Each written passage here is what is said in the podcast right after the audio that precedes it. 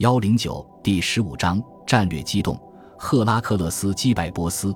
赫拉克勒斯于六百二十七年九月从现在的格鲁吉亚首都第比利斯出发，带领着他的小规模军队和他强大的盟友，在伊朗西北部的乌尔米亚湖上展开了一场大规模的行军转移。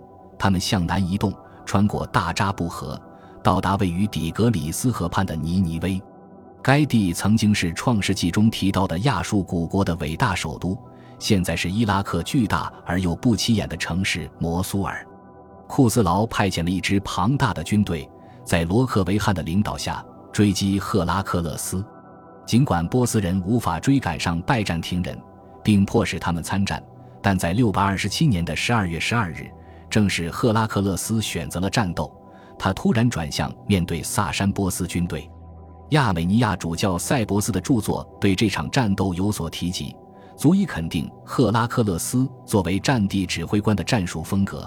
第一步是将敌人迷惑，让他们感到惊讶，然后对其发起攻击，联合部队追击赫拉克勒斯。赫拉克勒斯把他们引到尼尼微平原，然后转身猛烈攻击他们。平原上有雾，直到互相碰撞，波斯军队才意识到赫拉克勒斯诱骗了他们。拜占庭人将他们全部屠杀了。赫拉克勒斯要的是耗尽萨珊波斯军队的力量，但起到决定性作用的新因素是，赫拉克勒斯的部队已经渗透到被库斯劳军队征服的广袤领土深处，并可能在现在伊拉克中部的萨珊帝国权力中心发动袭击。这个帝国绝对是波斯人的，但萨珊王朝的首都是在美索不达米亚，在底格里斯河畔，距离现代巴格达以南不到二十英里的地方。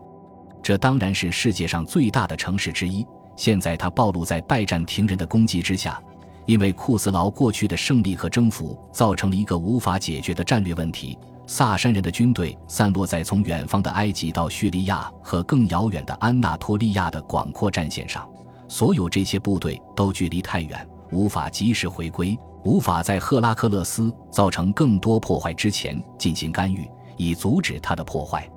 如果萨珊波斯人不像以前每年冬天那样确信赫拉克勒斯会在冬天再次撤退，他们肯定会从埃及和叙利亚撤出足够多的部队来保卫核心领土。对赫拉克勒斯来说，在尼尼微的胜利首先意味着解决了他所有的后勤问题。库斯劳有许多宫殿，而不只是一两个，这是萨珊人的习惯，与萨达姆侯赛因当政时期的做法一样。出于同样的原因，每一个宫殿都给周围制造出权威力量的象征。此外，库斯劳的宫殿是按照经典的波斯风格建造的，那里有大型的天堂般的花园，而建筑物不是特别大，包括圈养各种家畜的充满异国情调的动物园。所有的动物都是为饥饿的士兵准备的。他在一个里发现了三百只以玉米喂养的鸵鸟。在另一块圈地里发现了大约五百只以玉米喂养的羚羊，另外还有一百只以玉米喂养的中亚野驴。他将所有这些都给了士兵们，他们在那里庆祝新年的第一天。他们也发现了无数的羊、猪和牛，全军都心满意足地休息了。接下来，赫拉克勒斯继续向南前往首都泰西峰，在六百二十八年一月底穿越小扎布河。然后越过迪亚拉河约二百英里，占领了位于达斯塔加德的另一座更大的宫殿。西奥芬尼斯对战果津津乐道。罗马军队在他的宫殿里发现了三百面罗马旗帜，这些旗帜是波斯人在不同时期缴获的。他们还发现了相当数量的芦荟，与很多丝绸和胡椒，更多的亚麻布衬衣、糖浆和许多其他商品。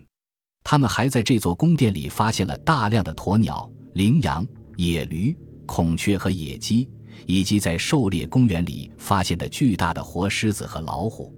也有证据表明赫拉克勒斯的行动是多么迅速，以及他的出其不意所带来的震惊有多大。因为西奥芬尼斯记录了许多宫廷官员被俘的情况。就其本身而言，作为纯粹的军事事件，在尼尼微的失败。甚至随后，拜占庭军队沿着底格里斯山谷向泰西峰的推进，对库斯劳来说都不一定是灾难性的。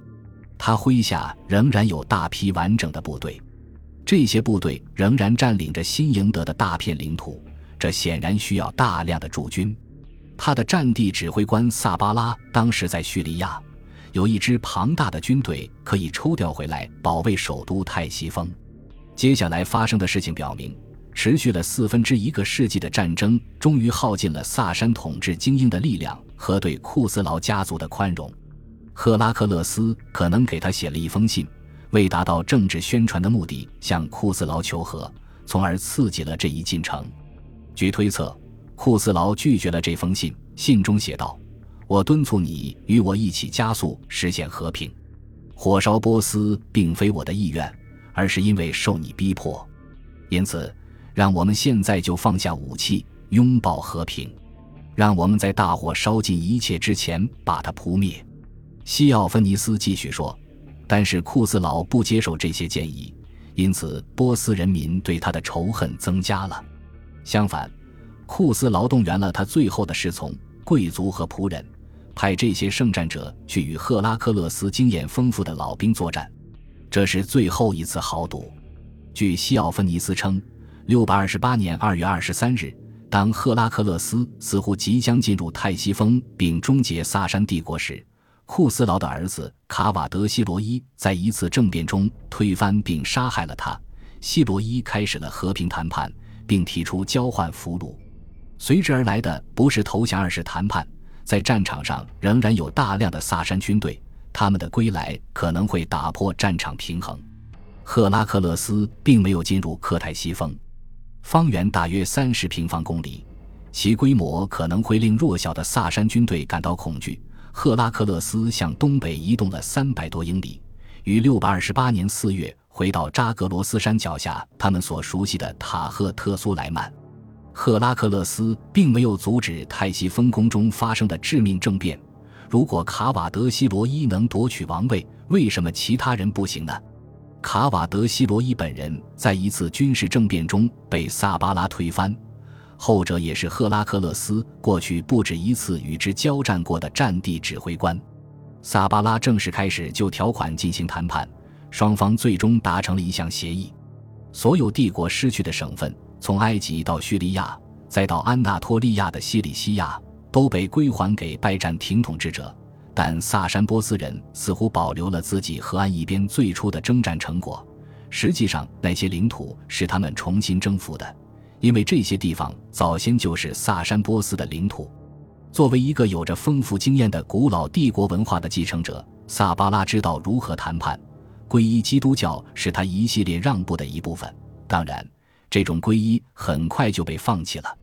赫拉克勒斯在帝国面临被库斯劳入侵，以及626年夏天阿瓦尔人直接攻击君士坦丁堡的直接威胁下，已经崛起为一个强权统治者。他并没有击退萨珊波斯人或阿瓦尔人及其追随者的必要军事力量，更不用说抵抗着两种人联合发起的进攻了。虽然他在陆地和海上都有足够的力量。可以在城墙上和城市前面的水域上抵抗他们，但无法拯救一个被敌军淹没的帝国。可以毫不夸张地说，六百二十六年七月，当君士坦丁堡四面楚歌的卫士们等待覆亡之际，他们的命运很可能和一四五三年五月没什么两样。由赫拉克勒斯设计的解决方案将外交和策反手段结合在一起，在整个军区范围内采用高风险的关系策略。这本身就是一段罕见的历史。这场战争的关系对拜占庭也是非常有利的。赫拉克勒斯连续的季节性突袭使库斯劳和他的幕僚们习惯了大胆深入的侵袭帝国，但他们的侵袭最终没有结果。这些袭击持续了几个月，直至冬天到来，战略形势也没有改变。的确，战争的破坏有时是痛苦的。就像摧毁塔赫特苏莱曼伟大的索罗亚斯德神庙一样，这是对库斯劳及其王朝威望的真正打击。该神庙声称拥有祭司的权威，它是以阿纳西塔神庙的大祭司、创始人阿达希尔的祖父萨桑命名的。在阿杜尔古纳普的皇家圣火被拜占庭人扑灭之前，他的统治者是神圣的。但库斯劳显然认为，即使是极具破坏性的突袭。也无法证明唯一完全可靠的补救措施耗费的成本是合理的，那就是从新征服的叙利亚和埃及土地上撤出萨珊波斯部队，转而守卫帝国的旧有边界及其美索不达米亚的核心领土。这将意味着放弃库斯劳的伟大成就，其对拜占庭领土的空前征服。实际上，在关键的六百二十七年，萨珊波斯人没有从西方撤退，因为他们确信。一旦突袭行动完成，赫拉克勒斯就会再次从东方撤退。然而，并没有，结果是一个持续了四个多世纪的王朝和帝国的终结。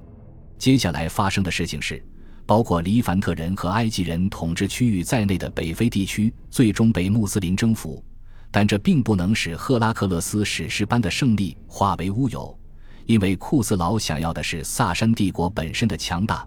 并非他所声称的为恩人莫里斯皇帝复仇，或是为了收复已经失去的领土。当帝国进入他最悲惨的岁月时，黑暗的日子中仍然闪烁着对赫拉克勒斯远征军丰功伟绩的美好回忆。对此，我们有主要文献来源西奥芬尼斯的证词。他于八百一十八年去世。从他的散文中可以明显看出，两个世纪过去了。人们对那些辉煌历史的记忆仍然没有模糊。本集播放完毕，感谢您的收听，喜欢请订阅加关注，主页有更多精彩内容。